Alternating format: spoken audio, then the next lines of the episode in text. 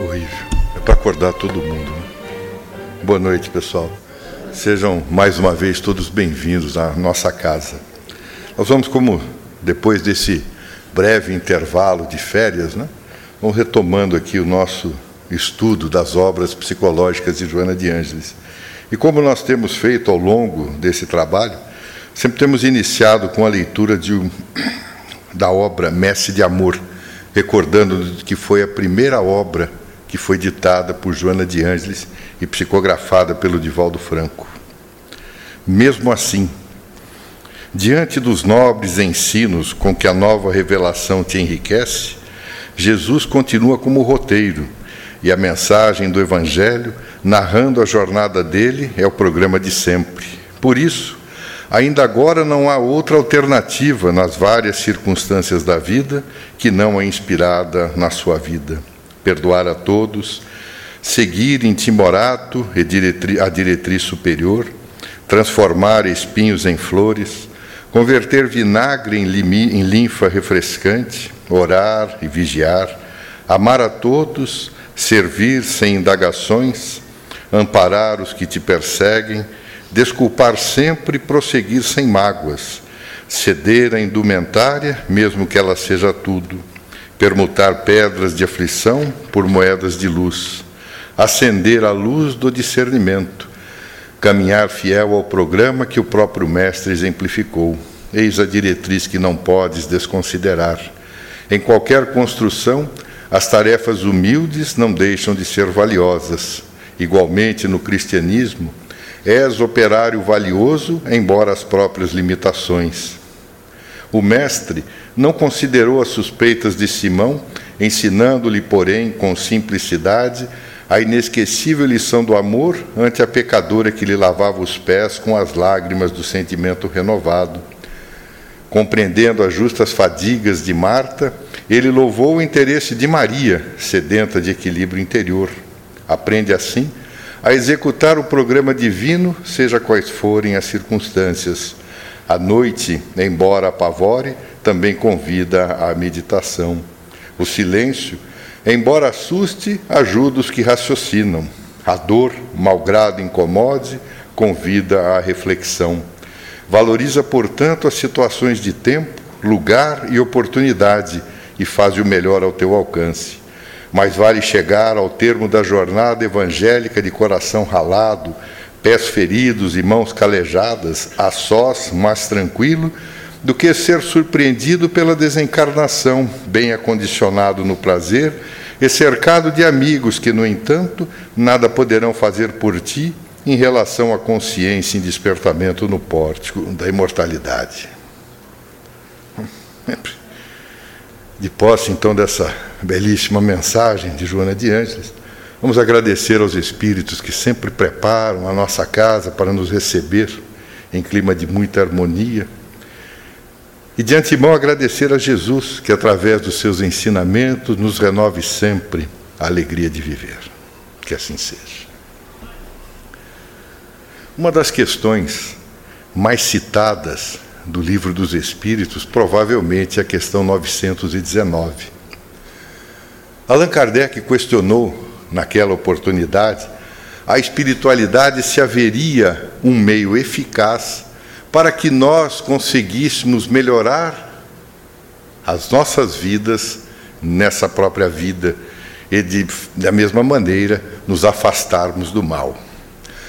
A resposta foi dada pelo antigo bispo de Hipona, Agostinho, que teve a oportunidade de redarguir, analisando uma antiga proposta que já havia, feito, havia sido feita desde a antiguidade, quando Sócrates, que não é o autor da frase, mas uma frase que ele havia lido lá em Delfos, no templo de Apolo, e nos recordando que Apolo era o deus da medicina. Nós conversamos a respeito dele alguns encontros atrás, quando falamos a respeito de momentos de saúde, e que transmitiu todo o seu potencial ao seu filho Asclépio, ou, como diz a mitologia romana, Esculápio. Por isso que muitos médicos ainda hoje são chamados de Esculápios. Então a frase que estava estampada nesse templo de Apolo dizia simplesmente: conhece-te a ti mesmo. É a resposta que Agostinho de Hipona dá, dizendo que um antigo sábio da antiguidade já havia dito para que nós nos conhecêssemos. Joana de Ângeles, nessa obra extraordinária do autodescobrimento, uma busca interior, ela nos diz que de fato há um grande desafio para que nós possamos nos autodescobrir, para que nós possamos nos autoconhecer e dessa maneira, estabelecendo as premissas então dessa busca interior, nós vamos conseguir lograr o sucesso necessário para que nós possamos progredir ascensionalmente nessa longa trajetória da evolução. Mas, no entanto, se nós fizermos uma pequena passada pela história recente da humanidade, nós vamos descobrir que a busca interior muitas vezes sofreu algumas limitações por parte dos pensadores, por parte dos pesquisadores. Muitas vezes nós já ouvimos falar a respeito da navalha de Ockham. Ockham, Guilherme de Ockham, era um religioso inglês e que ele dizia que, na verdade, a sua teologia deveria ser analisada sobre um princípio muito simples: que nós retirássemos de um pensamento, de uma tese, todos os acessórios que não fossem necessários. Então passávamos ali a navalha e cortássemos tudo que não precisássemos analisar, o que seria um lamentável equívoco, porque se nós não raciocinarmos ainda mais profundamente, dificilmente nós conseguiríamos estabelecer a busca interior. Algum tempo depois, já no século XVI, René Descartes teve a oportunidade de dizer que nós estávamos divididos entre o res cogitans e o res extensa. O res cogitans é o que eu penso, o res extensa é o nosso corpo. Fomos separados do que até hoje falam, separamos corpo e mente. Algum tempo depois, Isaac Newton, analisando toda a estrutura cosmológica dentro das suas possibilidades, então, diz que o nosso universo estava em um movimento tão constante que para ele nós poderíamos estabelecer premissas, equações matemáticas e tudo estaria então resolvido. Dessa forma, nós fomos, digamos, trazidos à nossa atualidade através de um chamado processo reducionista. Reducionista porque nós somos reduzidos a uma máquina. Nós temos o que pensa e nós temos o que vive. Reduzimos-nos a coisas simples, a um equipamento que funciona de forma natural, dentro das perspectivas do acaso. Então, o ser humano passou a ser considerado como um grande amontoado de células. É assim que hoje nós somos considerados. Temos um sistema nervoso central, e esse sistema nervoso central cuida de todo o sistema nosso periférico, e por essa razão a alma, a alma passa a ser uma exudação do cérebro. Para os pesquisadores, na maioria das vezes, a alma não existe, simplesmente é uma ideia que surgiu dentro dos aspectos teológicos dos pensadores da teologia. Então, Joana de Angeles, prosseguindo, ela nos diz que a experiência do autodescobrimento, no entanto, faculta-nos identificar os limites e as dependências as aspirações verdadeiras e as falsas, os embustes do ego e as imposturas da ilusão. Então ela diz que descobrir-se a si mesmo de fato é um grande desafio, porque na maioria das vezes nós estamos sempre aptos a descobrir o problema dos outros. Nós somos ágeis, aptos a descobrir o problema dos outros. Nós buscamos sempre o chamado halo conhecimento, o conhecimento do lado de fora, nunca realizamos a viagem interior.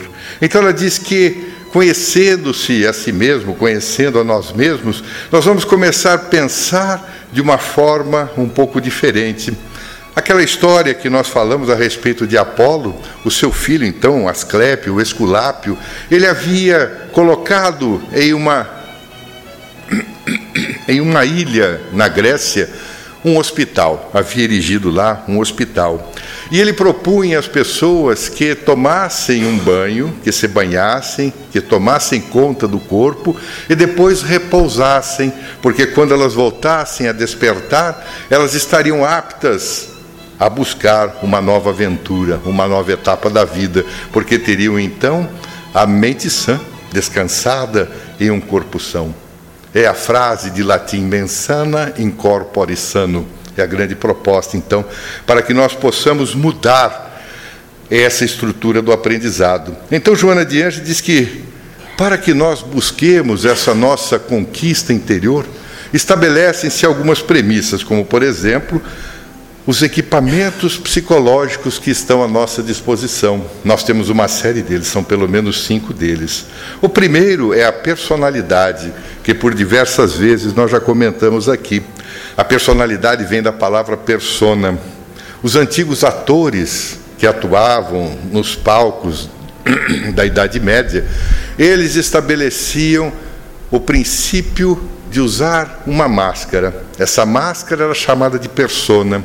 Algum tempo depois, essas máscaras também foram adotadas nos grandes bailes. Quem já viu algum filme que retrata a Idade Média já percebeu que as pessoas colocavam alguma máscara, essa máscara que se chamava de persona. Então a personalidade não é aquilo que somos, é aquilo que nós estamos. A cada nova reencarnação, nós estabelecemos um princípio novo, de uma nova personalidade. Mas, no entanto, essa nossa personalidade é aquela que vai fazer com que nós tenhamos o empenho na nossa própria busca, na busca interior, no autodescobrimento. Um teólogo de origem protestante, John Powell, ele narra que certa vez estava escrevendo um livro mas ele ainda não tinha muita ideia de qual seria o título que ele daria a essa obra. Então, conversava com diversas pessoas, buscava algum tipo de sugestão, até que certa vez ele conversou com um amigo e disse assim: Eu estou pensando num título, mas eu ainda não sei. Por que, é que eu tenho medo de lhe dizer quem sou? O amigo se assustou e disse assim: Porque se eu lhe disser, você pode ser que não goste de mim. Ele se assustou com a pergunta, mas ela estava pensando no título da obra. Ele adorou a ideia e escreveu o livro. Por que que tenho tanto medo de lhe dizer quem sou?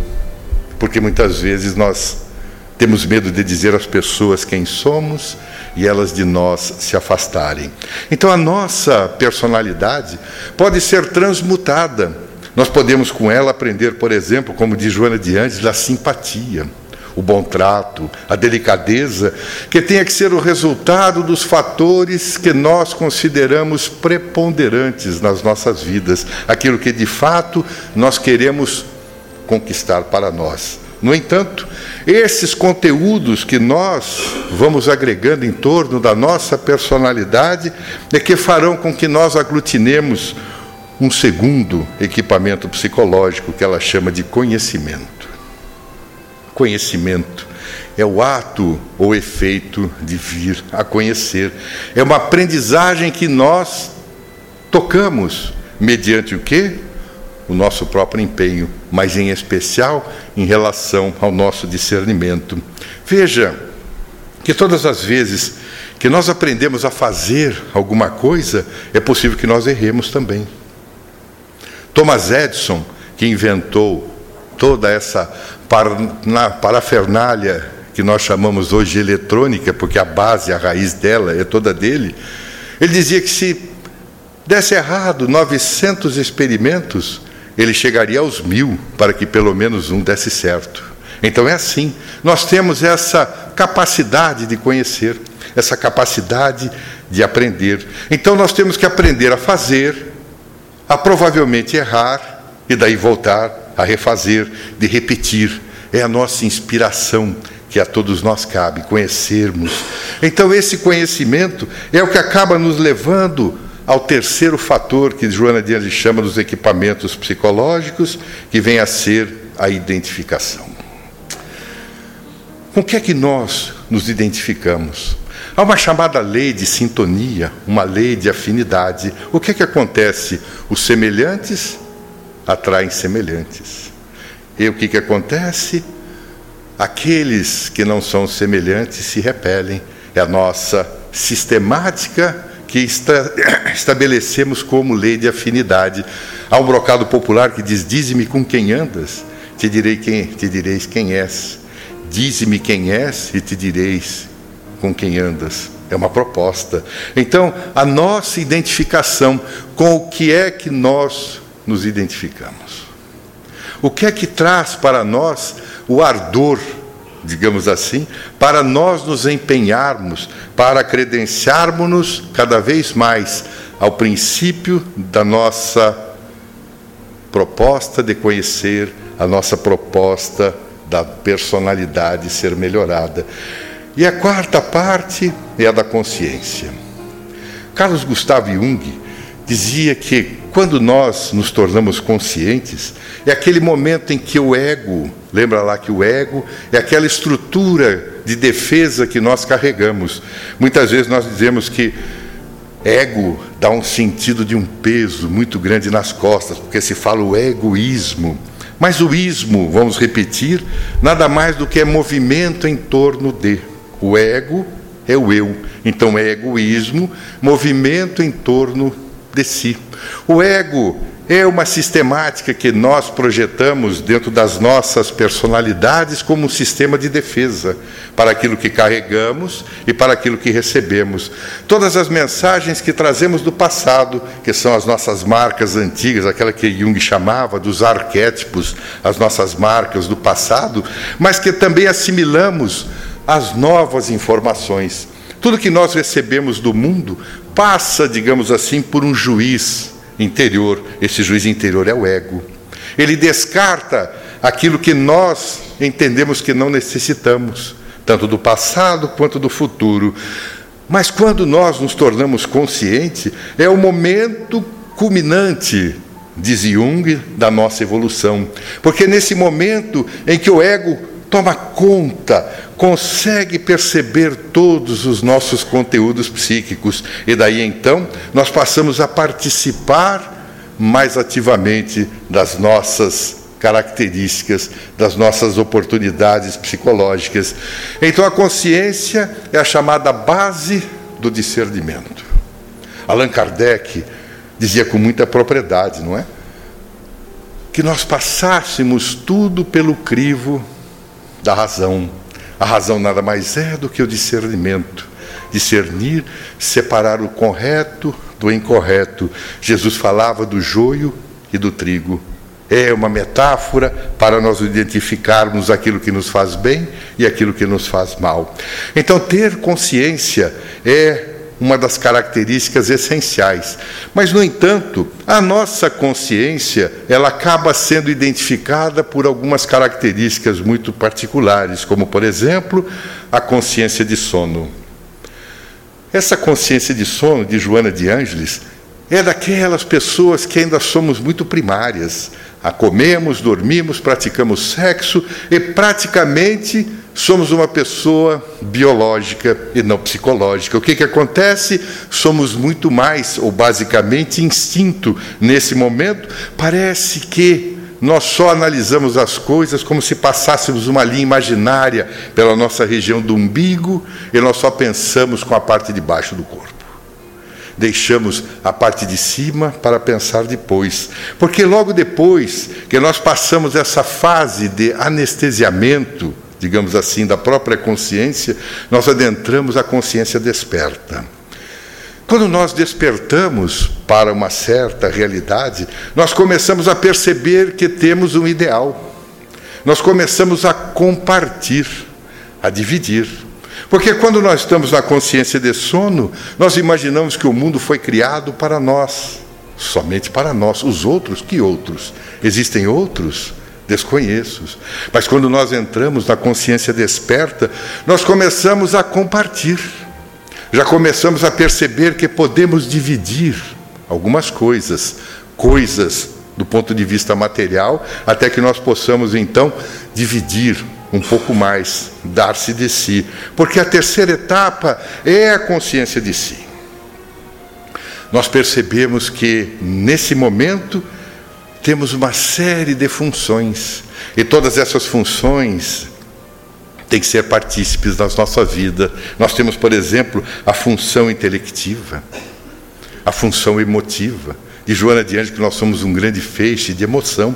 Nós temos as funções instintiva, locomotiva, todas elas, quando nós tomamos consciência de si, percebemos que temos capacidade de nos movermos em relação ao mundo. Essa consciência de si é aquela que acaba nos permitindo, muitas vezes, perceber que nós somos de fato seres emocionais. E como somos seres emocionais, nós temos que perceber que todas essas funções, intelectiva, emotiva, instintiva, locomotora, e também a de função sexual, a de função emotivo superior e a emoção, função intelectiva superior.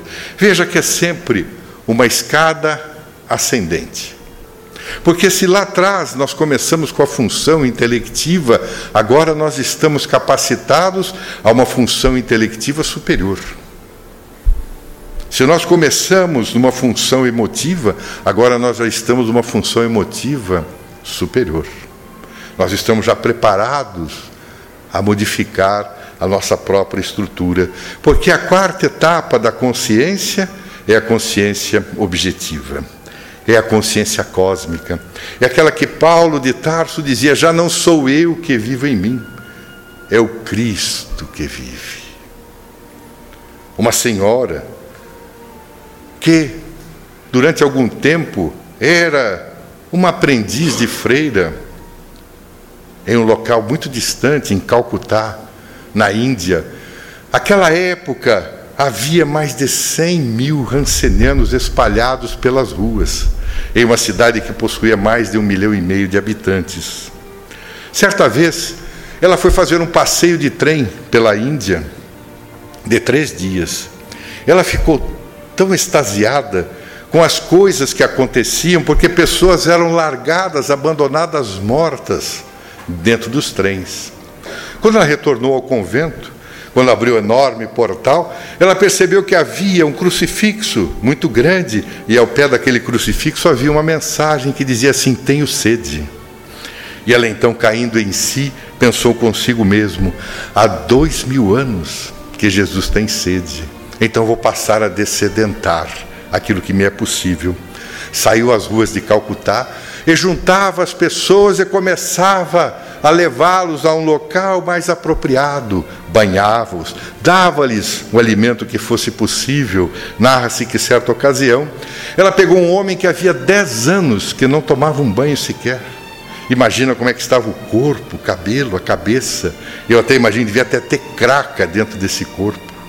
Ela pegou uma escova e, com muito cuidado, começou a escová-lo para tirar aquela sujeira que tantos anos estava se depositando. Ele ficou tão emocionado que perguntou a ela, senhora, qual é o teu nome? E ela disse assim: Meu nome é Amor. Tratava-se de Teresa de Calcutá. Em certa ocasião, lhe perguntaram, afinal de contas, por que, que a senhora faz o que faz? E ela disse assim: Porque eu sou um lápis nas mãos de Deus. Meu Deus. Imagina-se dizer, eu sou um lápis nas mãos de Deus. Então veja que coisa extraordinária a consciência objetiva. Francisco de Paula Cândida, o nosso saudoso Chico Xavier, ele dizia: A minha vida é a obra da mediunidade. Nasci pobre e parto rico, muito rico, deixando pelo menos uma semente de luz. É a parte extraordinária da consciência objetiva. Um homem narra a história que ele foi visitar um grande guru no mundo oriental, onde são muitos deles. estava tão ansioso que queria que houvesse uma entrevista o mais rápido possível. Alguns dias depois, ele conseguiu visitar a moradia daquele guru. Ele entrou, estava meio assustado, não via nada, não tinha absolutamente nada. Era uma sala vazia. Ele entrou num quarto, havia uma cadeira, um pequeno colchão, que era mais um estrado no chão. Ele ficou meio espantado e perguntou ao guru: Onde estão as tuas coisas? O guru redarguiu perguntando a ele: Onde estão as suas? E disse Senhora, eu estou no hotel, deixei as minhas no hotel. O guru então disse a ele: As minhas eu deixei no hotel faz muitos anos. eu não necessito de mais nada. Então a nossa consciência objetiva, porque quando nós percebemos que estamos diante de uma consciência objetiva, nós conseguimos o último equipamento psicológico, que é o da individualidade. Essa da individualidade, da individuação, a que chamava Carlos Gustavo Jung, é aquela que nos permite já termos condições de analisarmos quem sou, de onde eu vim, para onde eu irei, o que devo fazer, por que é que eu estou aqui. Mas as perguntas são tradicionais da filosofia. A filosofia, desde o princípio, se pergunta quem eu sou de onde eu vim. Mas nós podemos dizer, como espíritas, que nós somos um espírito imortal, mas é uma resposta simples. Mas quando nós partimos para a nossa individualidade sem individualismo, nós começamos a perceber que a imortalidade do nosso ser é uma das maiores conquistas, talvez a mais extraordinária que a evolução tenha nos concedido. Percebermos que somos seres imortais. Que a vida não tem fim, que eu sou eterno. Estou momentaneamente aqui, dentro desse mundo, para o aprendizado, ou muitas vezes para o reaprendizado, por isso a reencarnação. Mas de onde eu vim? Eu vim do mundo das causas, das causas onde tudo é causado e não da casualidade. É esse mundo das causas. Mas o que é esse mundo das causas? Há muitas moradas na casa do meu pai, dizia Jesus. Então, essa extraordinária estrutura hoje, se nós olharmos para os princípios da astrofísica, veja lá, nós somos aqui, estamos dentro de uma certa galáxia. Imagina-se que Aqui onde nós estamos, na Via Láctea, existe, segundo os astrofísicos, 400 bilhões de sóis. O nosso é um dos menores, um dos mais pequeninos. Estamos num planetinho incrustado, quase que na beirada dessa galáxia. E o universo conhecido hoje é aproximadamente composto de 100 bilhões de galáxias. É mundo que não acaba mais. De onde eu vim? Da imensidão cósmica. Todos nós viemos de lá. Para onde eu irei? Bom, aí depende. Será que eu vou voltar ao meu lugar de origem? Eu espero que não. Eu espero que consigamos retornar para lugares mais elevados, para situações em que toda a nossa vivência encarnados nos surta o efeito necessário, para que o aprendizado nesse grande processo educativo e jamais punitivo da reencarnação possa ser exatamente aquilo que nós planejamos, que a nossa vida se dê como Jesus dizia, em abundância. Então, para onde irei? Para um local aprazível. Muitas vezes nós, os espíritas, dizemos assim: para onde você quer ir? Fala assim: é para o nosso lar. Digo assim: meu Deus, nosso lar está no umbral, se ninguém percebeu ainda, hein? Então, temos que pressupor que nós vamos alar as nossas asas para algo mais elevado. Mas o que é que eu devo fazer? Aí a coisa começa a apertar. Sócrates dizia de uma forma singela: o importante é ser bom. E o que mais? Ser bom. Mas como é que eu vou ser bom? Não sendo mal. Porque o mal não existe, diz lá o livro dos Espíritos. O que existe é a ausência do bem. Então, se nós formos bons, o mal não se estabelece. Então, o que é que eu devo fazer? Ser bom. Fora da caridade não há salvação. A grande estrutura vexilária, o grande estandarte do Espiritismo. E por que é que eu estou aqui? Para aprender a ser bom. É isso. Se nós não aprendermos a sermos melhores hoje do que tenhamos sido ontem, e sejamos melhores ainda amanhã do que tenhamos sido hoje, não saberemos estabelecer o princípio do que é que eu estou aqui. Então são, como diz Joana de Ângeles, os equipamentos que todos nós temos, que todos nós carregamos do ponto de vista psicológico. Mas se nós temos esses condicionantes, por exemplo, na área da psicologia, nós temos que entender que, afinal de contas, a nossa vida é estruturada em um código. É um extraordinário código de ética que está lá no livro Céu e Inferno. Allan Kardec, com muita propriedade, estabeleceu que existe um código penal da vida futura. O primeiro é o arrependimento, o segundo, a expiação, e o terceiro, a reparação. Então, quando nós já temos a nossa individualidade, a nossa consciência, quando nós sabemos quem somos, de onde viemos, nós sabemos que temos que arrepender, autodescobrir-se, analisar que nos equivocamos. E o que é que nós fazemos? Coragem de reconhecer que nós nos equivocamos, porque depois vem a expiação. Mas o que é expiação? É sofrer a consequência do ato que nós provocamos. E a reparação, o que, que é? É estabelecer para nós o amadurecimento. É amadurecer. Essa é a grande proposta da reparação. Então, de Joana de Anjos, que quando nós compreendermos todo esse extraordinário manancial dos nossos equipamentos psicológicos, nós podemos agora também procurarmos os chamados equipamentos existenciais do pensamento. O pensamento hoje, na área da psicologia, ele é dividido em dois tipos: um pensamento propositivo, que é uma proposta que nós fazemos. Nós nos propomos, por exemplo, a vir à Seara Espírita Joana de Anjos na sexta-feira, ou no sábado, na segunda-feira. Nós nos propomos a levar alguém, é o pensamento propositivo. E nós temos também o pensamento imagético, é da imagem. Se nós falarmos assim, ah, estou com vontade de comer uma maçã, na hora vem a figura, a imagem de uma maçã. Ah, gostaria de ir à praia, vem a imagem da praia, é o pensamento imagético. No geral, toda vez que nós criamos um pensamento imagético, automaticamente nós o traduzimos através de palavras. Pensamos na praia, mas falamos na praia. Mas, no entanto, o pensamento hoje, do ponto de vista organicista, é como nós dissemos lá atrás, uma exteriorização do cérebro. Qualquer manifestação funcional da área cerebral depende dos órgãos que a mantêm. Se nós não tivermos os neurônios e as suas sinapses, as suas ações entre um e outro, nós não temos capacidade de pensar.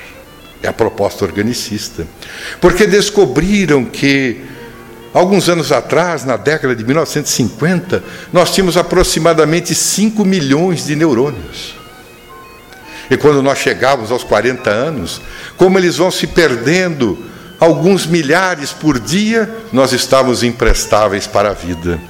Mas aí, quando nós chegamos aos 40, aqueles que já chegamos, percebemos que, de fato, como diz o brocado popular, a vida começa nos 40, na farmácia.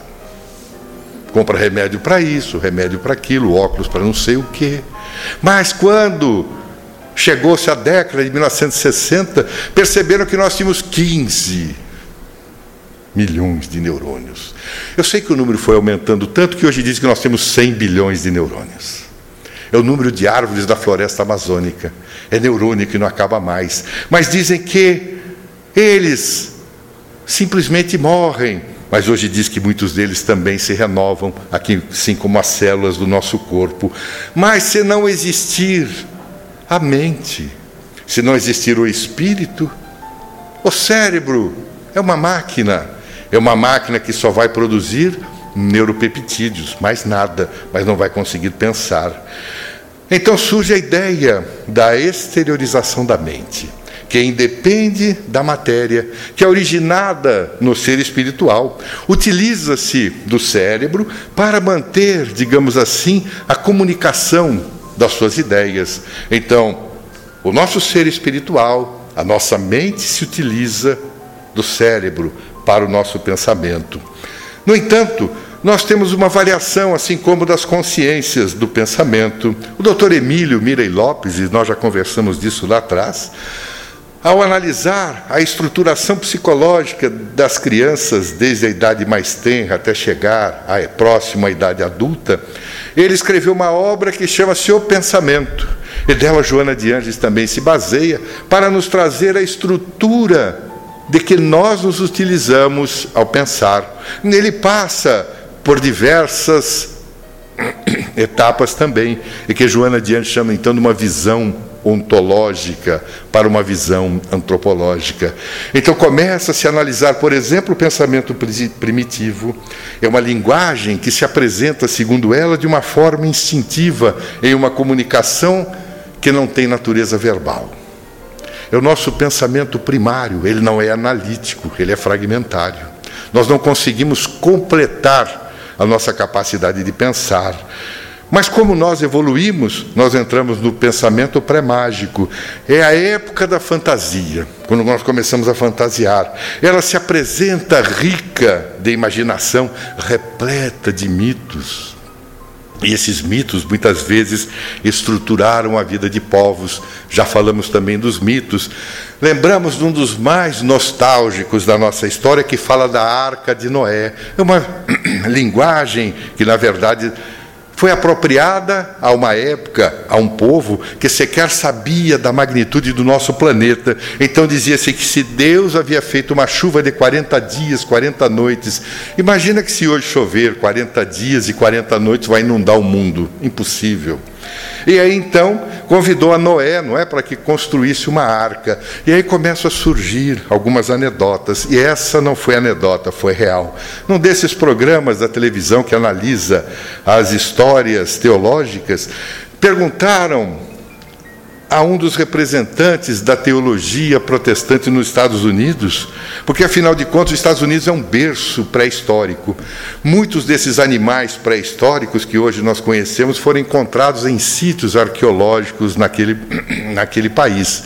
Então, o entrevistador pergunta lá ao pastor: afinal de contas, Noé, que o senhor diz que juntou todos os animais do mundo, colocou na arca os dinossauros. Ele deu uma pensada, limpou a garganta e disse assim: Eles não couberam na arca. Danada, que resposta, hein? Bem pensada. Mas são esses mitos. Mas o mito, muitas vezes, ele toma, assim, digamos, uma universalidade. Se nós olharmos aqui no Brasil, Há uma história tupi-guarani que diz que certa vez Tupã disse a Peri e Ceci que eles preparassem uma barca, uma embarcação, pegasse uma carnalbeira e fizesse dela uma barca, porque viria uma grande enchente e eles poderiam se salvar. É a lenda ou mito do nascimento do rio Solimões. Ceci e Peri e o seu barco feito de carnalbeira. Então são os mitos que acabam ocorrendo em todas as eras, em todas as épocas, porque depois nós começamos o pensamento mágico. Esse pensamento mágico é caracterizado pela chamada era agrária. Nessa época, as grandes civilizações politeístas, é o que acontecia, acreditava-se em muitos e muitos deuses, era Deus para cá, Deus para lá, Deus que não acabava mais. É esse pensamento mágico que muitas vezes acontece até hoje.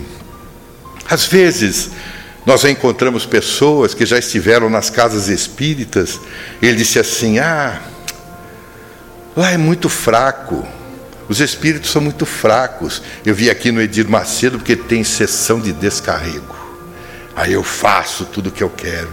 Entra na fila do passe, dá aquela olhadinha, vê se consegue identificar qual é o passista que ele quer.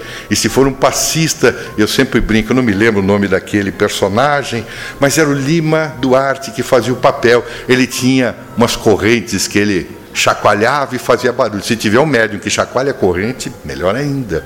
Então, é o nosso pensamento mágico que muitas vezes nos leva a determinados condicionantes.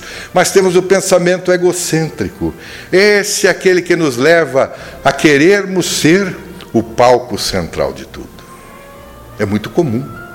As pessoas nos movimentamos muitas vezes pela ambição do si, em detrimento da coletividade, pensamento egocêntrico.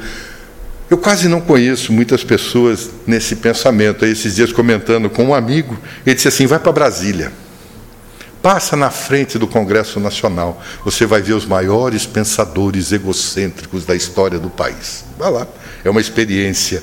o pensamento lógico, entendendo, como diz Joana de antes, a ideia concreta a respeito da vida. Os nossos fenômenos que nós observamos, percebemos que todos eles estão vinculados a leis, que são leis nada mais do que naturais. Então nós começamos a perceber que há uma harmonia naquele conteúdo.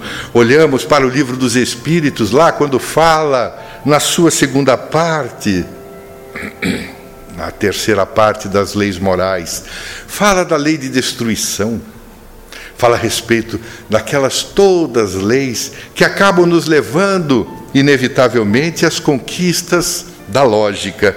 Eu me recordo, alguns anos atrás, eu conversando com um rapaz que veio a Seara. Na verdade, quem começou foi a esposa dele, que passava por algumas problemáticas na área da mediunidade. Ele então começou a vir, mas ele era advogado e era protestante. Ele ficou quase uns dois meses no portão do lado de fora.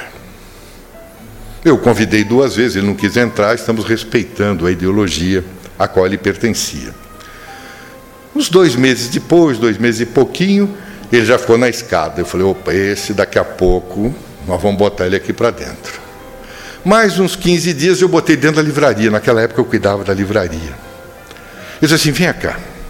Você é advogado, você é um homem das leis, você deve ter lido muita lei, deve ter memorizado pelo menos uma meia dúzia delas. Se você gosta de lei, além das leis da nossa legislação, que nada mais é do que o trazer de toda a legislação romana que nós usamos até hoje, existem as leis que legislam a respeito do cidadão, mas do ponto de vista ser humano, mas tem uma que fala a respeito do ser humano na sua característica espiritual, são as leis morais. Está aqui, o livro dos Espíritos. Ele levou um choque. Eu falei, meu, ele era grande também, só que eu era maior, então levava uma vantagem. Eu falei, ele vai, ele vai brigar comigo. Mas ele não brigou, ele ficou enrubescido, ficou vermelho. Pegou o livro e foi embora. Eu falei, mas a sua esposa? Ele falou, daqui a pouco eu volto. Eu também. Depois ele voltou, ficou esperando lá fora. Na semana seguinte ele entrou, sentou na minha frente na livraria, colocou o livro em cima. Eu falei: Você está devolvendo? Ele falou: Não, eu quero mais um, porque esse aqui eu já rabisquei inteiro. Eu nunca vi uma lógica tão grande. Eu li ele de ponta a ponta nessa semana. A estrutura lógica do Espiritismo é algo fascinante, extraordinário. Disse assim: Pois bem, então leva outro, leva mais um, dá para alguém que você queira. Então veja o pensamento lógico, porque quando nós conseguimos estabelecer esse pensamento lógico, nós vamos entrar no pensamento cósmico, que diz Joana de Ângeles, que é a nossa paranormalidade. É o nosso pensamento intuitivo, é aquele pensamento que vão além das perspectivas do ponto de vista material. Elas começam a ser nutridas em um outro aspecto. Então, os pensamentos, como diz Joana de Ângeles, têm que ser disciplinados, porque ela diz que disciplinar e edificar o pensamento, através da fixação da mente em ideias superiores da vida, do amor, da arte elevada, do bem, da imortalidade, constitui o objetivo moral da reencarnação, de modo que a plenitude, a felicidade sejam uma conquista a ser lograda. Veja quanta coisa para nós nos autodescobrirmos. Então, pensar, disciplinar o pensamento, edificar o nosso pensamento. Um psicólogo norte-americano, Dr. Hal Urban, escreveu uma obra extraordinária, dizendo que nós temos algumas grandes maneiras de encarar a vida. E para encarar a vida, segundo ele, nós temos três escolhas. E essas escolhas repousam sobre o pensamento. Ele disse assim: o primeiro é pense com a mente aberta. Porque nós não podemos aprender nada se ficarmos circunscritos ao que imaginamos que seja aquilo que sabemos.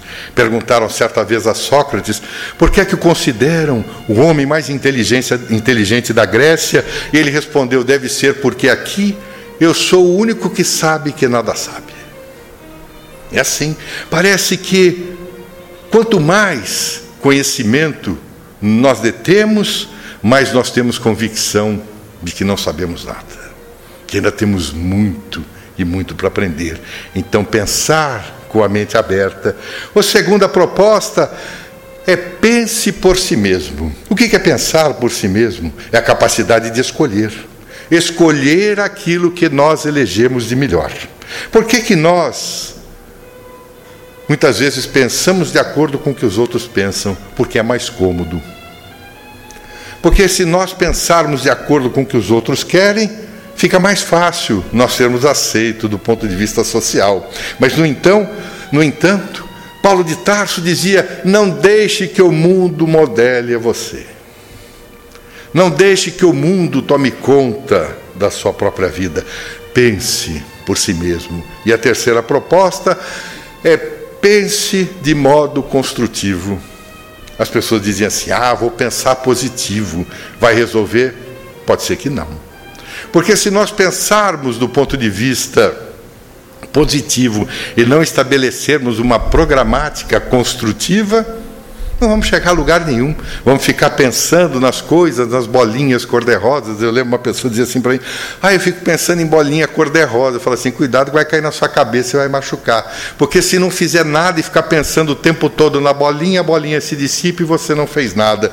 Então, o pensamento positivo é uma essência disciplinar, edificar, fixar na nossa mente as ideias que sejam superiores, para quê? Para que nós não as tenhamos negativas e não nos deixemos arrastar pelas ideias negativas, porque é tão comum nós nos ludibriarmos diante das ideias negativas e daqui a pouco o que, é que acontece? Estamos lá vinculados à melancolia ou à depressão. É um grande mal do século. Então, pensar de forma aberta, pensar por si mesmo, pensar de forma positiva, é edificação do pensamento. Então, Joana diz que, apesar disso tudo, de todo esse esforço, o nosso autodescobrimento, a nossa busca interior, começa às vezes a padecer, por exemplo, das dificuldades. Ela diz que o homem e a mulher, pela sua estrutura evolutiva, são essencialmente seres emocionais recém-saídos do instinto, em processo de conscientização, demoram-se no trânsito entre o primarismo, a sensação e a razão, passando pela emoção. Ela diz que todos nós somos um verdadeiro feixe emocional. Às vezes nós queremos nos controlar, mas daqui a pouco a coisa começa a tomar um volume, toma um volume, parece que a jugular, não é? essa veia danada que bombeia o tempo todo, parece que ela vai explodir. Aí o que, que acontece? Nós explodimos, é o nosso ser emocional. Então, de Joana diante que diante dessas dificuldades, ela diz que o desenvolvimento, no entanto, da emoção é o imperativo da reencarnação do espírito que se aprimora etapa a etapa, no processo da evolução, passando pelas sucessivas experiências carnais. Então nós começamos a ter as nossas reações emocionais diante dos desafios. Nós nos exaltamos, nós nos entristecemos. Quando nós começamos a adquirir a lucidez da consciência e percebemos, como vimos lá atrás, a aquisição da consciência, que é quando o ego passa a dominar os nossos conteúdos psíquicos, nossos conteúdos psicológicos, o que é que nós fazemos? Começamos a melhorar. Porque para melhorar, de Joana de Ângeles, que é necessário então desenvolver a nossa emoção.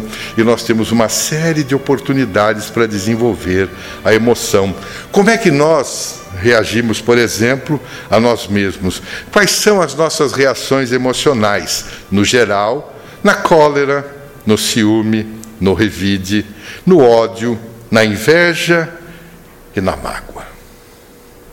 Eu sei que aqui nós somos todos espíritas, ninguém passa por isso. Isso aqui nós somos, é, são, como diz um amigo, são palavras ao vento, vá de retro, Satanás. Então, o que, que acontece? De Joana de antes que nós reagimos ao invés de agir. É a nossa reação em detrimento da ação. Então ela diz que a maioria deles, eles decorrem do nosso primitivismo. Como nós ainda estamos vinculados a processos antropológicos do passado, nós não conseguimos diluir todo esse remanescente e ainda muitas vezes somos levados a isso. Então ela diz que na maioria das vezes é a nossa consciência de culpa que acaba sendo a geradora de todas essas nossas reações emocionais. Porque nós temos um paradoxo, digamos assim, do ponto de vista psicológico. Nós sempre representamos em outrem, ou queremos combater em outrem, aquilo que nós não conseguimos combater em nós. Então nós dizemos que tal pessoa, mas ela é tão colérica, ela tem tanta raiva, ela revida, mas ele disse assim, mas todo mundo revida. Mas como assim? Diz assim, os espíritos, nós dizemos, ah, mas ah, eu sou espírito, eu perdoo, mas eu tenho certeza que Deus vai dar um jeito naquele infeliz. É assim, é o revide, que muitas vezes nós estamos acostumados. A inveja, eu falo que inveja é uma coisa terrível, porque na verdade o invejoso não quer ter o que o outro tem, porque na maioria das vezes ele não tem capacidade de ter. O que ele quer é que o outro simplesmente não tenha aquilo que ele não pode ter. Então ele não quer ter aquilo que o outro tem. Então a inveja. Mas o que é que a mágoa, afinal de contas? A mágoa é a culpa invertida. Quando nós cismamos que criamos ou fizemos o um mal a outrem, nós criamos a culpa. Mas quando nós criamos a mágoa, é porque nós estamos aborrecidos com a culpa de outra pessoa que nos criou uma situação indevida. Então a mágoa, por exemplo, diz o Dr. Fred Luskin, lá da Universidade de Stanford, ela acontece todas as vezes em que nós criamos história. Mas como nós criamos história? Ora, simplesmente acontece alguma coisa que nós não gostaríamos que tivesse acontecido, como se não fosse uma coisa normal das nossas vidas. O tempo todo nós estamos suscetíveis a situações as quais nós lamentamos, as quais nós não gostaríamos que acontecesse, mas elas acontecem. E quando elas acontecem, nós criamos a história. Mas o que é criar história? Ora, se daqui a algum tempo alguém me perguntar, por que, é que você não gosta de fulano? Ah, porque fulano me fez isso, assim, assim, assim, assim, assado. Tem a história, tem mágoa.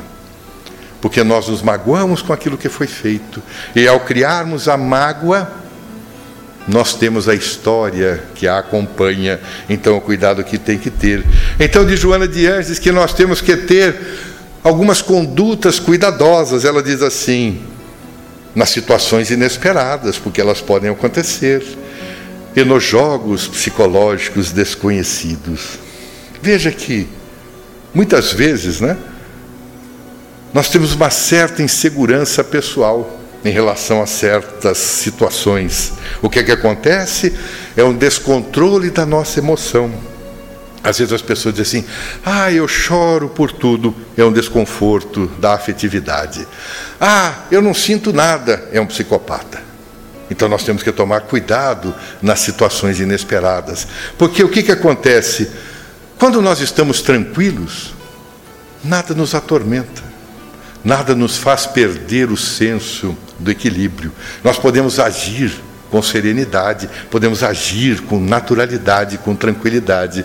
Porque às vezes lidar com as pessoas, esses jogos chamados psicológicos desconhecidos, acabam gerando uma série de fatores desagregantes. Uma das antigas lendas zen budistas narra que, em certa ocasião, dois jovens alunos de um monastério eles estavam caminhando por uma estrada logo depois de uma torrencial chuva e havia uma poça d'água muito larga, muito grande. Um dos jovens viu que uma senhora, uma senhorita, estava tentando atravessar, mas a poça era longa, ela tentava levantar um pouco o vestido, não conseguia. Ele se aproximou dela, colocou os pés pela lama e disse: Me permite ajudá-la? Colocou-a no colo, atravessou aquela enorme poça d'água e a colocou do outro lado. E continuaram a caminhada. Era uma caminhada de algumas horas. E aquele que o acompanhava ficou quieto o tempo todo, que era muito raro, ele sempre conversava muito. Até quando chegou na porta do monastério, ele não aguentou. Porque os mestres em budistas diziam que não poderiam tocar nas moças, nas mulheres. E o outro não se conformava, até que quando chegaram no portal, ele disse assim: Por que é que você pegou aquela moça no colo? Você não poderia se aproximar dela. Ele olhou bem para o amigo e disse assim: Pois é. Eu peguei a moça, atravessei a posse e pus ela do outro lado, e você está carregando ela desde lá até aqui. Quantas vezes as coisas não acontecem dessa forma? Nós ficamos carregando.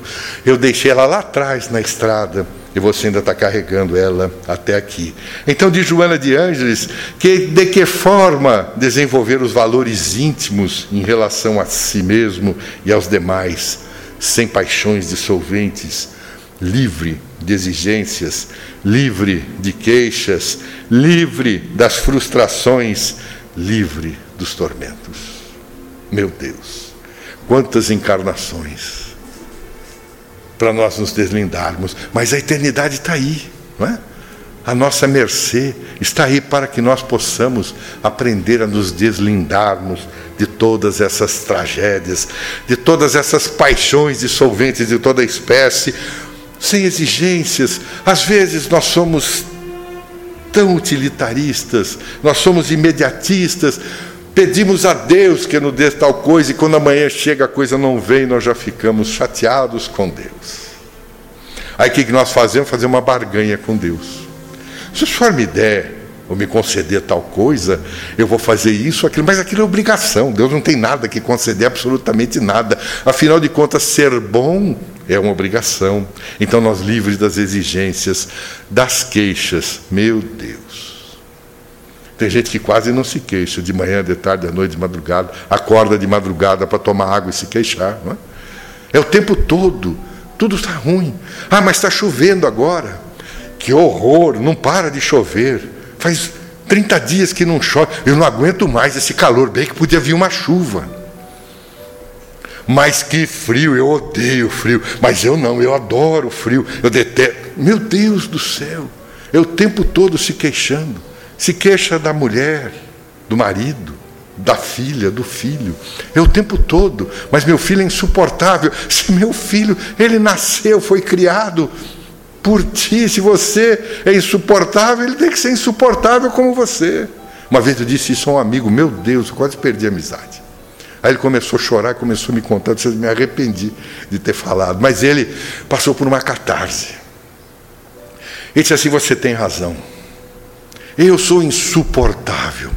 Porque às vezes eu sento na minha cama, eu começo a pensar comigo, me dá vontade de bater com a cabeça na parede, de tão insuportável que eu sou. O que é que eu faço? Eu falo, primeiro você tem que, tem que buscar o auxílio de um profissional da área um psicólogo, um psiquiatra. Depois você pode muito bem frequentar um centro espírita, começar a entender o que é que significa o espiritismo. Será que eu vou ficar menos insuportável? Pode ser, porque a proposta é melhorar-se a cada dia. Se você não conseguir, pelo menos tentou.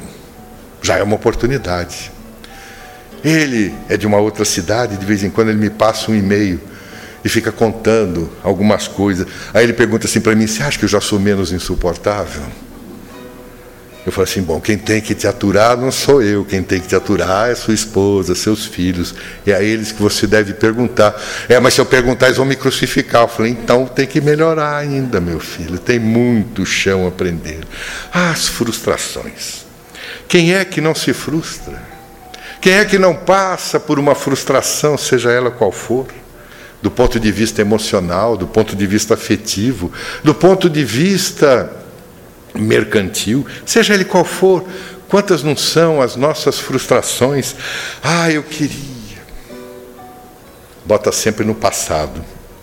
Esses dias nós ouvimos uma frase de um amigo espiritual e ele nos recordou que Joana de Ângeles, falando a respeito, lá do livro dos Espíritos, de uma questão, se não me engano, 922, em que Allan Kardec perguntou se existia uma forma para que todos, de alguma forma, pudéssemos ser felizes.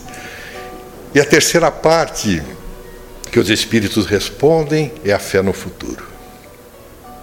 Então ele disse assim: porque a nossa irmã, Joana de Ângeles, diz que nós devemos nos projetar no futuro, mas não como queríamos estar, mas como queremos estar. Não coloquemos o verbo no condicional, coloquemos o verbo na posição correta, como queremos estar. Então, essa é a fé no futuro, mesmo diante das frustrações, dos tormentos. Quem é que não tem um tormentinho aqui, um tormentinho ali? Quem é que não tem alguém do lado de lá que possa nos incomodar? Certa vez, o Divaldo Franco, numa das suas idas até Uberaba, foi conversar com o Chico e disse assim: Chico, esses dias me apareceu um espírito.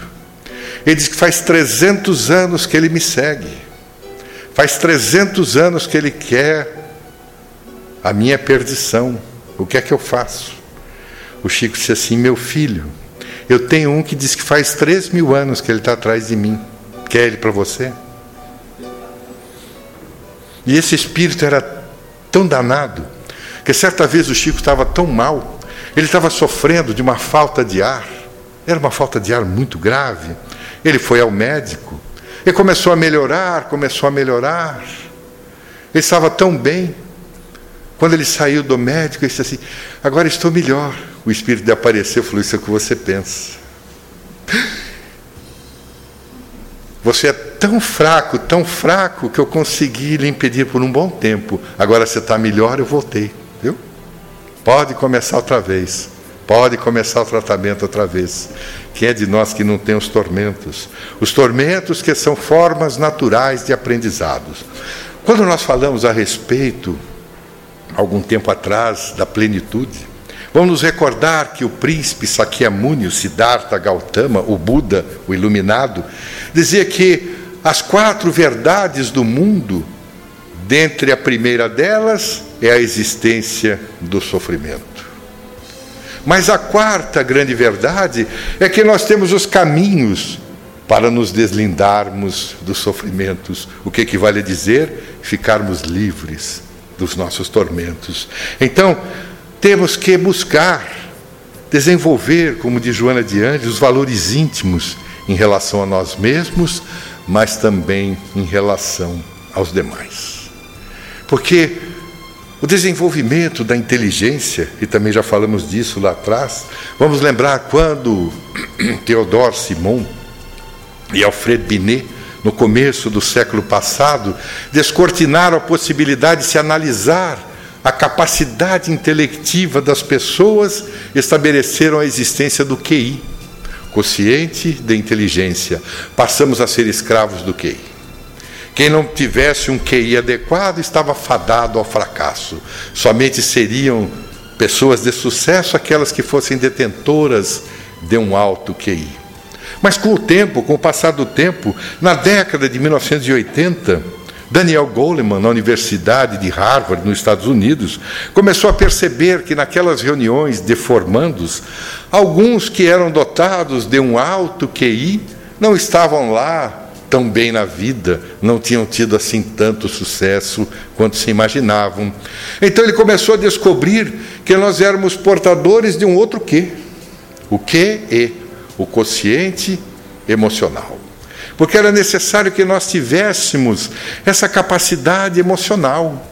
E daí então, Howard Gardner, outro psicanalista nessa mesma universidade, descobriu que nós somos dotados de diversas e múltiplas inteligências, e que o QI, na verdade, nada mais é do que a nossa capacidade logístico-matemática de resolvermos determinados problemas. Mas nós temos a inteligência linguística, nós temos a nossa inteligência espacial, a inteligência sinestésica, a inteligência que nos permite hoje vincularmos-nos aos nossos aspectos intrapessoal e interpessoal pessoal.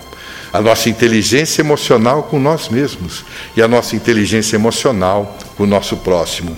Então, dessa forma, nós começamos a nos libertar de algumas dessas paixões dissolventes. Mas de Joana de Ângeles que, mesmo ainda surjam dificuldades, é necessário nós estabelecermos a terapia da esperança o predomínio do ego, diz ela, responde pelas incessantes frustrações e desequilíbrios outros que assinalam a criatura humana. Não recusar-se ao alto encontro. Quando nós falamos, foi o nosso último encontro em junho, falando a respeito do ser consciente. Quem esteve aqui presente vai se recordar que nós colocamos aquilo que é chamado da cartografia do nosso psiquismo, que eram três esferas circuncêntricas. A primeira delas, no centro dessas esferas, estaria o ser essencial. A nossa essência é onde nós fomos criados à imagem e semelhança de Deus, como dizia Carlos Gustavo Jung, a imago Dei. Mas ao longo da nossa trajetória evolutiva, nós circulamos o nosso ser essencial com algumas negatividades, as negatividades do ego, que são caracterizadas pelo desamor. E começam a surgir aqueles propósitos do ódio, do egoísmo, principalmente, da incoerência, todas aquelas negatividades que muitas vezes nós carregamos. Mas, no entanto, como nós somos pessoas, personagens da nossa própria história e que procuramos nos revestir de alguma forma defensiva, nós criamos as chamadas máscaras do ego, as personas, a nossa personalidade. Essa personalidade, essa persona é caracterizada em essencial pelo pseudo-amor as máscaras do ego. Nós criamos então elementos para disfarçarmos. Então começa a surgir o fanatismo, a euforia. Todas elas são, na verdade, compensações, porque nós queremos compensar uma negatividade por uma máscara. Então, a máscara do ego nos dá um certo conforto do ponto de vista psicológico. Mas, no entanto, a grande proposta é nós abandonarmos aquela carcaça protetora e mergulharmos em direção ao ser essencial, porque o ser essencial, tendo sido criado à imagem e semelhança de Deus, é como Deus, conforme escreveu João o evangelista, é o amor, nós somos então partes do amor. Então a grande proposta é mergulhar de volta ao nosso ser essencial. Mas todas as vezes que nós tentamos mergulhar dentro das negatividades, surge o orgulho, o egoísmo, como um grande predomínio do ego, que diz Joana de Anges, responde pelas nossas frustrações e desequilíbrios que muitas vezes nós não conseguimos nos deslindar. Então nós não podemos, segundo ela, nos recusarmos ao alto encontro. Então ela prossegue dizendo que a identificação dos objetivos da vida faculta os estímulos para o prosseguimento da busca da autenticidade, da realização. Adquire confiança em si mesmo e no porvir, passando a antecipá-lo desde agora, usando o bom ânimo, a coragem na luta, o sorriso de bem-estar. Nós determinamos como nós queremos estar no futuro, a terapia da esperança. Então ela diz que nós temos que buscar cada vez mais compreendermos, adquirirmos a confiança em si mesmo, aprendermos. Nós somos, diz ela, eternos aprendizes da vida. Estamos o tempo todo a aprender. Então, narra-se que, certa ocasião, um homem sábio resolveu transmitir às outras pessoas o seu conhecimento. Aquela notícia propagou-se por diversas regiões e começaram a surgir pessoas interessadas, afinal de contas, tratava-se de um sábio. Todos queriam aprender, todos eram aprendizes. Então, nas primeiras semanas, um número exorbitante de pessoas que foram se evadindo aqui e se evadindo ali, ao final sobrou um único jovem. Quando ele se colocou na cadeira, o sábio apareceu e disse assim: Mas só você? E onde estão os outros? Eu não vou falar só para você. Eu tenho que ter um número maior de discípulos, afinal de contas, eu vou transmitir a minha sabedoria. Na semana seguinte, o jovem arrumou uma série de manequins, colocou todos sentados em diversas cadeiras e se colocou no primeiro lugar. O sábio, quando apareceu, disse assim: Mas isso aí são bonecos, manequins vestidos, eles são incapazes de entender. E o jovem então redarguiu, dizendo: É isso mesmo, eles representam aqueles que se foram. Porque, na verdade, mesmo quando estavam aqui, Eles eram como manequins, não aprendiam nada, não sabiam nada. Diógenes, o sábio cínico, ele, uma vez foram encontrá-lo fazendo uma peça de oratória diante de uma estátua. Passaram do lado dele, ele disse assim: O senhor sabe que a estátua não está ouvindo? Ele diz perfeitamente, assim como vocês não me ouvem quando eu falo. Então veja, como é que as coisas funcionam, identificar os nossos objetivos. Então, de Joana de Anges, para que se consume o triunfo do empreendimento, o auxílio divino faça presente no próprio aspirante à felicidade que o deve desenvolver. Esse apoio não prescinde do esforço de cada pretendente à autorrealização. Sem Deus, sem inteligência primária, primeira do universo, nada podemos mas com Deus nós podemos muito mais. Certa vez, um homem estava terminando de carpir um grande terreno onde ele havia semeado uma grande horta. Alguém passou e disse assim: Meu amigo, que belo terreno Deus lhe concedeu. Ele disse assim: Pois é, você precisava ver quando ele me deu como é que estava isso daqui de mato. Agora está bonito, mas eu tive que carpir o terreno todo. Deus nos dá a imensidão do mundo, é um terreno extraordinário, mas se nós não capinarmos, nós não vamos aprender.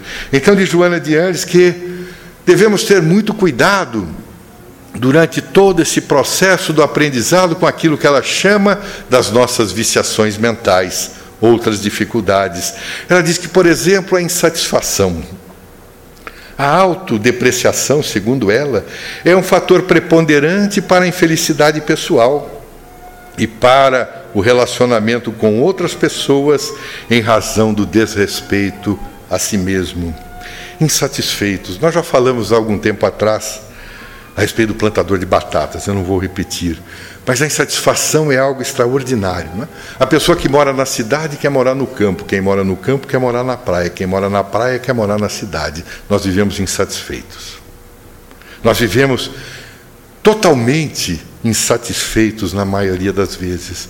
Ah, se eu tivesse casado com fulana, se eu tivesse casado com fulano, ah, se meu filho fosse assim, se meu filho fosse daquele jeito. Meu Deus do céu, são as nossas insatisfações. Então, diz que certa ocasião, os pedreiros estavam construindo uma obra dentro de um terreno que parecia ser bastante grande. Uma pessoa, um transeunte, passou, estagnou diante da obra, e olhando pelas dimensões, imaginou que poderia ser alguma coisa de certo porte. E perguntou um dos pedreiros: O que é que você está fazendo aqui? E ele respondeu de uma forma ríspida, rancorosa, disse assim: Eu não tenho outra ocupação a fazer. Não vê que eu estou aqui quebrando pedras? Ele disse assim: Pois é. Ele ficou meio ensimesmado, afastou-se um pouco, tinha um segundo pedreiro e disse assim: O que é que você está fazendo aqui? Ele jamais calmo disse assim: Olha, eu estou até que conformado, venho aqui, trabalho todos os dias, pelo menos eu consigo o pão que sustenta a minha família. Assim, pois bem. E havia um terceiro que estava sorridente. Ele disse assim, perguntou-lhe, e você, o que é que você está fazendo aqui? Ele disse assim, ah, eu? Eu estou construindo uma catedral. Estava quebrando pedra igual o primeiro. Eu estou construindo a catedral. É mais ou menos a mensagem que nós lemos no começo mesmo assim, mesmo que nós estejamos quebrando pedras, mesmo que nós estejamos diante das maiores dificuldades, nunca estabelecermos o princípio da autodepreciação. Eu sempre me recordo nesses momentos, e agora tem algumas coisas que reaparecem do passado. Quando eu era criança, não faz tanto tempo assim, tinha uns, uns como é que chama? Hanna-Barbera que eram alguns desenhos animados, eram bem mal animados, diga-se de passagem, né? porque eram feitos à mão, veja que coisa, eram pintados, desenhados. Hoje o computador faz tudo, aquela época eram os desenhistas que faziam. Mas tinha um personagem fantástico, que era Lípio Leão e Hard a hiena. Tudo que acontecia, o leão estava sempre de bem, sempre sorridente, todas as coisas eram bem. Quando olhava, no entanto, para a Hard e a hiena, e aí que era o paradoxo da brincadeira, porque as hienas dizem que riem, não é riso que ela dá, é aviso que vai atacar. E as pessoas imaginam que a hiena vive rindo, né? mas não é bem isso. E tudo que se falava para a hiena, ela dizia: ó oh, Deus, ó oh, azar. Era o tempo todo. Então, as insatisfações a que muitas vezes estamos vinculados. Mas não bastasse essas viciações mentais, surge a indiferença. O que é a indiferença? De Joana de Anjos, por exemplo, que nos estados depressivos, a apatia se manifesta, não raro, dominando as paisagens emocionais da pessoa. É uma indiferença tormentosa que isola a pouco e pouco o paciente do mundo objetivo alienando completamente. Quando nós olhamos para a indiferença, eu me recordo há muitos anos atrás, eu li um livro do José Saramago, o, autor, o autor português. Dizem que depois virou um, um filme, mas eu não vi. Chama-se Ensaio à Cegueira. Eu me recordo, quando eu comecei a ler a respeito da indiferença, eu me recordei dessa obra, porque ela fala que certa vez um homem estacionou diante de um semáforo e ele começou a perceber uma névoa branca que se estendia e ele ficou cego. E de repente todas as pessoas ficaram cegas. Era chamada cegueira branca. Todas, eles foram, todas essas pessoas foram internadas, isoladas em uma quarentena. E a única pessoa que manteve a visão era a esposa do médico daquele nosocômio, daquele hospício onde as pessoas foram internadas. Então ela dizia para todos, à exceção do seu marido, que ela também nada enxergava, mas ela ficava indignada com tudo aquilo que via. A indiferença das pessoas para com as pessoas, a exacerbação do egoísmo. Ninguém, absolutamente ninguém, pensava a respeito do próximo e as coisas foram se destruindo, destruindo. Então, de Joana de Anjos, que muitas vezes isolados, ou quando nós ficamos isolados nas nossas bolhas, nós não conseguimos olhar para o lado. Nós parecemos que temos uma visão uníssona das coisas. Quem já viu aquele animal, coitado do animal, o burro, que carrega muitas carroças, é colocado na lateral dele um instrumento que chama-se tapa. O tapa é para que o burro não olhe para o lado e se distraia e que mantenha o caminho retilíneo. Então, muitas vezes nós usamos o tapa também, e daí nós não nos comunicamos. Nós não temos essa capacidade de estabelecer as premissas para afetarmos do ponto de vista positivo a afetividade de outras pessoas, para que nós não nos tornemos indiferentes. É muito comum. Nós vemos pessoas, às vezes, em uma situação tão lamentável e os demais fazem o quê? Passam ao largo. Quem se recorda lá da parábola do samaritano, quando o homem que descia de Jericó a Jerusalém foi assaltado. O que, é que aconteceu depois do assalto? Vem um sacerdote, que era aquele que cuidava do templo lá no Monte Moriá, em Jerusalém. O que é que ele fez? Passou ao largo, a indiferença. Logo depois, passou o levita, que era aquele que redigia as leis do sinédrio para os sacerdotes, e assim como aquele que o ordenava, passou ao largo a indiferença, até que surge o samaritano. E o samaritano era odiado pelos judeus, pelo pessoal da Judéia. Então Jesus era muito bonzinho e se utilizava de alguns exemplos que traziam à baila aquilo que de pior as pessoas carregavam, para que delas elas pudessem abster-se da coisa que não servia e serem representados por aquilo que era bom. Então a indiferença que muitas vezes nós carregamos. Mas não basta essa, nós ainda temos nas viciações mentais o medo da morte. O desconhecimento da imortalidade. Nós já vimos lá atrás quem eu sou. As informações fragmentárias, as lendas, as fantasias, os mistérios, a ignorância vestiram a morte de inusitadas e irreais expressões que não respondem à realidade. ninguém se prepara para a morte. Diz Joana de Ângeles que, por uma questão de instinto, de conservação, nós nos queremos manter à parte da morte. E falar da morte é terrível, mas a morte é terrível mesmo. Disse que antigamente a morte costumava mandar um telegrama avisando: olha, tal dia eu vou buscar tal pessoa. Um casal muito jovem, havia se casado há pouco tempo, e quando chegou o telegrama, a jovem esposa, muito afoita, abriu o telegrama e disse assim: Tal dia eu irei buscar o fulano de tal, era o marido dela. Ela ficou apavorada. Quando o marido chegou, ela mostrou para ele e ele disse assim: Meu Deus, mas tem um negócio. Nós podemos dizer para a morte que o telegrama não chegou. E o pessoal diz que todas as vezes em que nós ludibriamos a morte, ela nos concede algum tempo a mais. Então vamos fazer dessa forma. Quando ela chegar para me buscar, você diz assim: Quem é você? O que é que você veio fazer aqui? E quando ela disser que é a morte, você diz assim: Mas como? Eu não recebi aviso nenhum. Ela vai ficar nervosa, vai se retirar e volta daqui a algum tempo. Então eles resolveram fazer dessa forma. Quando chegou no dia aprazado, a moça estava toda sensível, muito receosa. Quando chegou lá por volta das quatro horas da tarde, a morte bateu na porta. Ela abriu a porta, apavorada, e disse assim: Quem é a senhora? Ela disse: Senhora, eu sou a morte. Eu avisei que eu vinha. Mas como a senhora avisou? Eu avisei, eu mandei um telegrama. Disse, mas eu não recebi nada. Como não recebeu? Será que os correios não funcionam mais nesse país? Como é que você não recebeu o meu telegrama? Ela disse: Eu não recebi. Mas, pois bem, voltou muito irritada, começou a descer pela rua, e o marido, o jovem marido, ele, para evitar qualquer tipo de situação indecorosa, ele havia saído de casa e se disfarçado. Ele tinha uma vasta barba, cabelo, raspou a cabeça, raspou a barba, colocou um óculos escuro, um boné e foi participar de uma festa ali próximo da casa onde eles moravam.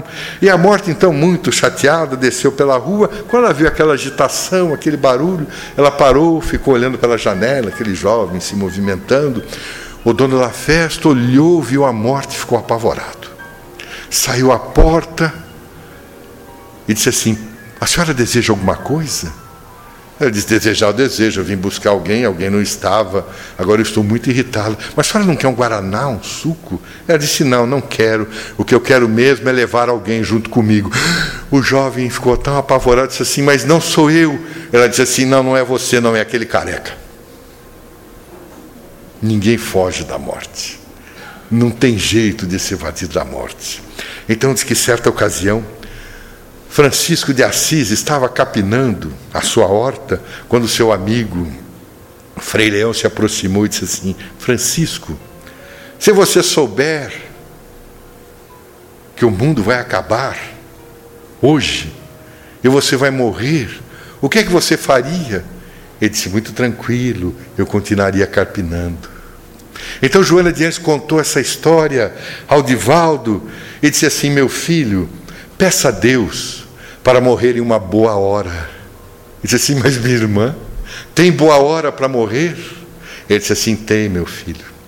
É aquela hora em que nós estamos sem desespero. Porque se nós morrermos desesperados, nós vamos acordar do lado de lá em profundo desespero. Peça a Deus para que você tenha a sua desencarnação em um momento em que não tenha nenhum ressentimento. Porque se você desencarnar com ressentimentos, você vai despertar lá, do lado de lá, ressentido. Então peça a Deus para que você morra em uma boa hora. Quase toda noite eu peço a Deus para que eu morra numa boa hora, numa boa. Converso com ele, diz assim: não tenho pressa nenhuma, absolutamente nenhuma pressa. No entanto, vírgula, quando o senhor achar que for mais proveitosa a minha morte, a minha desencarnação, não se esqueça de que seja numa boa hora. Então, medo da morte. Então, de Joana de Anjos, que nós estamos morrendo desde o instante em que nós renascemos. E que pensar a respeito da morte sem morbidez é uma das necessidades que afasta a viciação mental, que afasta a nossa capacidade de não nos permitir vencermos os obstáculos. Então ela diz que temos que cuidar para que os chamados sicários da alma não nos incomodem mesmo, para que a nossa busca seja mais completa e que nós possamos conquistar a nós. Porque ela diz assim: veja o passado. Mas o que é o passado? O passado é o que nós vivemos. O passado que muitas vezes nos traz uma consciência de culpa tão profunda. Freud de quem algumas vezes nós discordamos, mas concordamos que foi aquele que iniciou essa grande romaria em torno das descobertas da psicologia, da psiquiatria, falando a respeito da nossa estrutura do inconsciente. Ele dizia que às vezes é infrutífero tentar convencer o paciente de que ele não é tão miserável quanto ele se sente. Eu disse assim: meu Deus, como é que pode um terapeuta falar dessa forma? Ele diz assim: é verdade, porque em alguma medida, completa Freud, ele deve ter razão. É a nossa consciência de culpa. Porque André Luiz, quando ele fala em evolução em dois mundos, ele diz que no nosso perispírito, e hoje, alguns médicos das associações médicos espíritas analisam isso de uma forma extraordinária. O nosso perispírito traz, muitas vezes, aquilo que é chamada por André Luiz de zona do remorso. Nós não falamos do código da vida futura, do arrependimento, da expiação, não é? Quando nós nos arrependemos e não transformamos isso em uma atitude proativa, criamos a zona do remorso. O que é que faz a zona do remorso? Na interação com o corpo físico, é como se houvesse uma ressonância e ela acaba sendo transportada ao nosso corpo físico. E aí começa então a surgir a vulnerabilidade que muitas vezes nós passamos em determinadas partes do nosso corpo. Aí começam a surgir as degenerescências moleculares, celulares de toda a espécie, quando não leva à desencarnação ou quando ainda não faz com que a pessoa se torne ainda mais triste, mais depressiva. Então, essa disfuncionalidade que muitas vezes nós temos é causada por nós mesmos. De Joana de Antes, que se nós temos uma problemática causada pelo espírito, é no espírito que nós devemos combatê-la, é no espírito que nós devemos vencê-la. Então ela se recorda que há uma proposta de auto-perdoar-se. A doutora Robin Kassarjan diz que muitas vezes nós podemos perdoar a outrem que nos fez mal, mas perdoar a nós mesmos é uma das maiores dificuldades. Então ela diz que nós temos que, em primeiro lugar, reconhecermos a verdade. Nós temos que entender, aceitar que aquilo de fato nos aconteceu. Se nós conseguirmos aceitar, nós vamos partir agora para, para a responsabilidade, que diz Joana Diante que nós temos que transformar a nossa culpa em responsabilidade. O que é responsabilidade? É responder com habilidade. Depois nós temos que aprender com a experiência. Porque se nós abandonarmos Nada de aprendizado nós tomamos. E daí diz ela, doutora Cassarja, que é necessário então, no alto perdão, nós curarmos as nossas feridas emocionais, para que o passado então não nos traga mais nenhum prejuízo. Mas diz Joana de Anges que quando nós conseguimos vencer o passado, surge a incerteza do futuro. Por que é que surge a incerteza no futuro? Veja, já falamos da fé no futuro. O que é que nós fazemos com relação ao futuro? Nem pensamos. Diz que certa vez, depois de um grande incêndio, um mestre zen budista propôs aos seus discípulos que replantassem os cedros. O jovem então redarguiu, perguntando: Mas, Senhor, os cedros levam quase dois mil anos para crescer. O que é que vai adiantar? Ele disse assim: Pois é, meu filho, alguém plantou cedros para que eles fizessem as sombras para nós. Vamos plantar hoje para que elas possam sombrear alguém no futuro. incerteza do futuro. Jesus dizia: Não andeis ansioso pelo dia de amanhã, a cada dia basta o seu próprio mal. Então não importa o que nós fizemos, para quem nós fizemos. O Hermínio Miranda dizia que o nosso presente é um ponto. E esse ponto reflete o nosso passado, mas vai refletir o nosso futuro. Então Emmanuel diz que não importa o que nós fizemos, para quem nós fizemos, o importante é que hoje consigamos fazer tudo de melhor para que o amanhã seja proveitoso. De Joana de Anjos que todo aquele que não caminha pelo amor ação, advém-lhe a dor, a reparação. Nada mais é do que aquilo que nos aguarda. E o desconhecimento de si mesmo. Porque, afinal de contas, nós estamos falando o tempo todo do auto-encontro, o autodescobrimento. Quando nós não nos encontramos a nós mesmos, o que é que acontece? Nós perdemos a nossa autoestima, porque desconhecemos ou abandonamos a consciência, abandonamos o conhecimento, a personalidade, a nossa individuação, o nosso vir a ser, as conquistas que nos cabem a cada um de nós desenvolvermos. Que nem nós dissemos há pouco, o vasto campo que Deus nos concedeu, mas nós temos que ajudar a capinar, porque senão vai crescer o mato, e o mato vai como fez. O joio no trigo, poderia abafar. Então, o cuidado que se tem que ter, não colha os dois juntos, deixe com que eles cresçam, e vai chegar um ponto lá na frente que vão colher os dois, o joio e o trigo o joio nós jogamos ao fogo, o trigo nós guardamos na próxima semeadura. Então Jesus, com toda a sua técnica psicoterápica, dizia que todos nós vamos crescendo junto com os nossas os nossos desamores, as nossas máscaras do ego, os nossos pseudo-amores, mas no entanto, nós somos o trigo de Deus. E como nós somos o trigo de Deus, vai chegar um momento em que nós vamos conseguir ceifar a ambos guardar o trigo de Deus nos nossos corações, nas nossas almas, no nosso ser imortal e despejarmos as nossas desesperanças, as nossas negatividades, os nossos pseudo-amores, as nossas máscaras no fogo para que não nos atormente mais. Então, o desconhecimento de si é uma das características que são os sicários da alma. Então, Joana de Andes recomenda que para a conquista do si é um empreendimento de alto significado para o ser inteligente.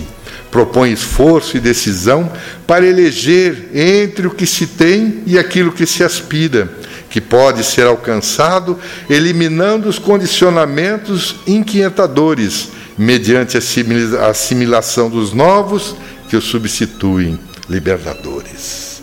Empreender-se a si mesmo.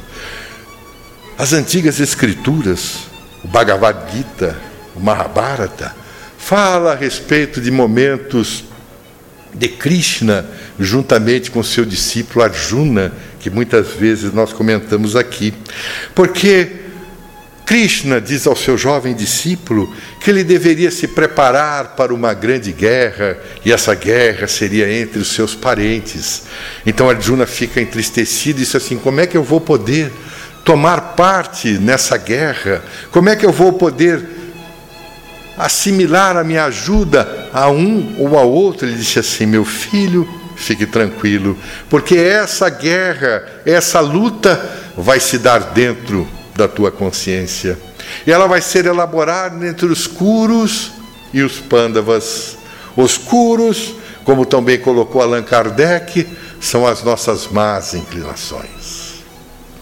Tudo aquilo que nós trazemos da nossa retaguarda, tudo aquilo que nós assimilamos nas nossas vidas atuais, todas as nossas más inclinações, enquanto os pândavas são as nossas virtudes. Quais são as nossas virtudes? Mergulhar em direção ao ser essencial, sermos bons, melhores hoje, melhores ainda amanhã. Então, de Joana de Anjos que essa libertação do eu profundo ocorre à medida em que nós fazemos o quê?